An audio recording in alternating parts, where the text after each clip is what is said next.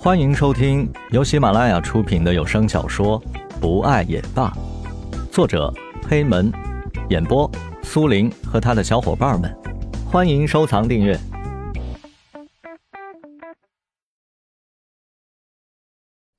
蓝雨短时间内不能出院，石龙一直在医院里照顾着蓝雨。在照顾蓝雨的这段时间里，石龙变得越来越勤奋，越来越细心。一个眼神便已经知道蓝雨需要什么了。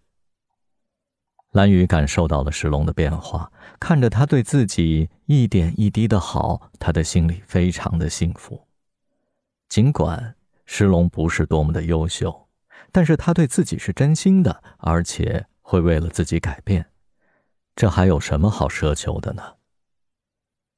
蓝雨在石龙的照顾下渐渐开始好转。这一天。天气晴好，阳光分外明媚。一大早，石龙便提着鸡汤来到了医院。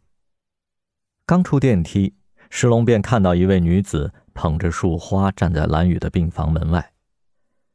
等走到近前，才发现，原来是江露。江露姐，石龙有些诧异：“你怎么站在门外啊？进去坐呀。”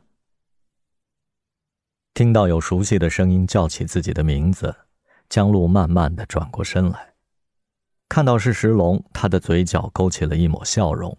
他从容的把耳边的碎发别到耳后，他微笑着说：“我看蓝雨还没有醒，不想吵醒他。”石龙透过门上的玻璃窗，看到蓝雨安详的睡着，他的表情像极了一个无辜的孩子，石龙不由得笑了。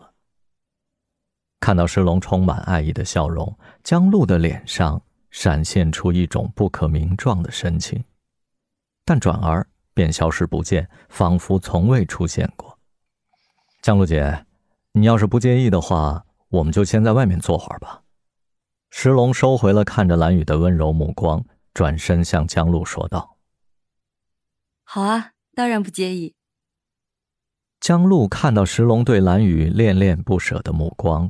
心里一阵苦涩。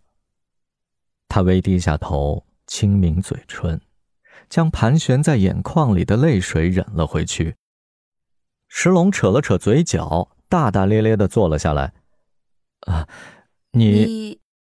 两人同时开口，都不由一愣，然后又一起笑了。江路低头抚弄着怀中的花束，嘴角挂着一丝浅笑。“呃。” 石龙也不知道说什么好，两人之间的气氛变得分外尴尬。